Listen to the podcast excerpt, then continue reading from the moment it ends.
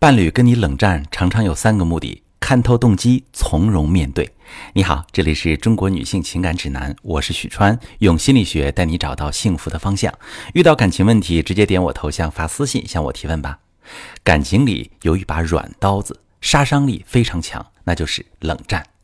有人对冷战的敏感度很高，伴侣一旦出现就能立马识别并进行干预；而有的人比较钝。或者自己就喜欢冷战，把这个当成是处理问题的方式。前者经过有效干预，彼此的感情会升温，也可能维持现状；而后者通常会演变成固化的沟通模式，陷入亲密关系的恶性循环里，相互消耗。从感情的专业角度来看，冷战背后通常会有三种心理：第一种，冷战背后会隐藏着不满和期待。冷战的发起者并不是无缘无故的，而是在某一些时刻感受到被忽略、不被重视、不被回应，从而酝酿出被伤害的感觉，于是用生闷气、不说话、躲避起来，甚至用删除、拉黑、断联的方式来发泄、表达自己的不满。其实，这类冷战背后隐藏着期待，比如你希望他很快回你消息，答应你的事儿能做到，生病了会关心照顾你。但是当他不回消息，很晚才回家，你生病了，他甚至都看不见，没有任何的关心。争吵之后，他也没有主动哄你，等等时刻，你的期待落空了，就会非常的失望难受。而你的伴侣如果没有注意到这个情绪点，你的受伤感会加重，于是就从生闷气升级到了冷战。这个时候，如果对方没有注意到，或者看不见你的期待和不满，也不懂得化解，冷战就会长久持续下去，彼此都很难受。时长越久，夫妻感情消耗的就越严重。好，我们再看冷战第二种目的哈，有一些人呢会把冷战当做报复的方式，仇恨感在婚姻里经常会出现，比如当一方被打压。被忽略、不被尊重之后，他会觉得自己受伤了，内心委屈、痛苦、苦闷。接着，他会把自己糟糕的状态归因在你的身上，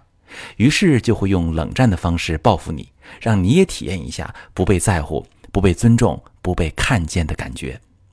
其实他知道冷战会让你焦虑，而他就是要故意要你痛苦。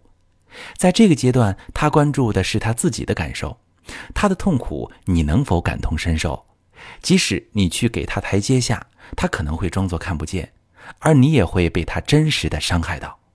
想要保护自己，于是双方陷入僵持阶段，谁也不让步，谁都想让对方痛苦，同时又在等对方先低头。如果两个人都性格要强，自我感受重，就会一直持续下去，感情越来越淡，最后忘记了当初为何要冷战。却切实的记得被伤害的痛感，于是你们的感情越来越淡，直到某一方忍不下去，就想离婚解脱。第三个冷战的目的，冷战就是他的沟通方式。有的夫妻出现问题会去深度对话，了解彼此的想法感受，从而化解矛盾；也有的人会大吵一架，把问题都掰开了讲清楚；还有的人会冷战，他们觉得冷战可以跳过这个问题，避免争吵。而用冷战来沟通的人，通常是被原生家庭塑造的，比如从小父母就经常忽视他的感受，在家里不被关注，性格内向不爱说话，于是长大之后就习惯用沉默来隐藏自我的感受，出现问题就回避冷战，他们不擅长去要、去表达、去剖露自我，而是内向封闭，问题出现立刻绕开。而那些被绕开的问题，往往就是你们相处里的核心问题。这一次被绕开了，下一次还是会出现。他再继续逃避，作为他的伴侣，你会特别的心累。很多时候，好像一拳打在棉花上，想去解决问题，而对方一直在回避。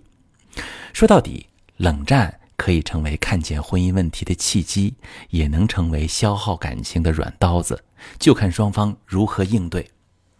有人会把冷战交给时间，殊不知时间最有可能成为杀死你们婚姻的慢性毒药，因为时间会持续消磨对婚姻的期待。一旦对婚姻的希望、对伴侣的爱意被消耗完了，拉扯着婚姻的绳子也就到了极限。真正能解决问题的，不是蔓延的时间，而是愿意去解决问题的人。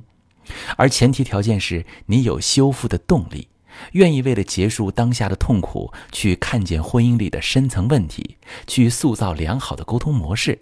去看见对方冷战背后的期待，这样冷战就能让感情重焕生机，让彼此离对方更进一步。我是许川，如果你正在经历感情问题、婚姻危机，可以点我的头像，把你的问题发私信告诉我，我来帮你解决。如果你的朋友有感情问题、婚姻危机，把我的节目发给他，我们一起帮助他。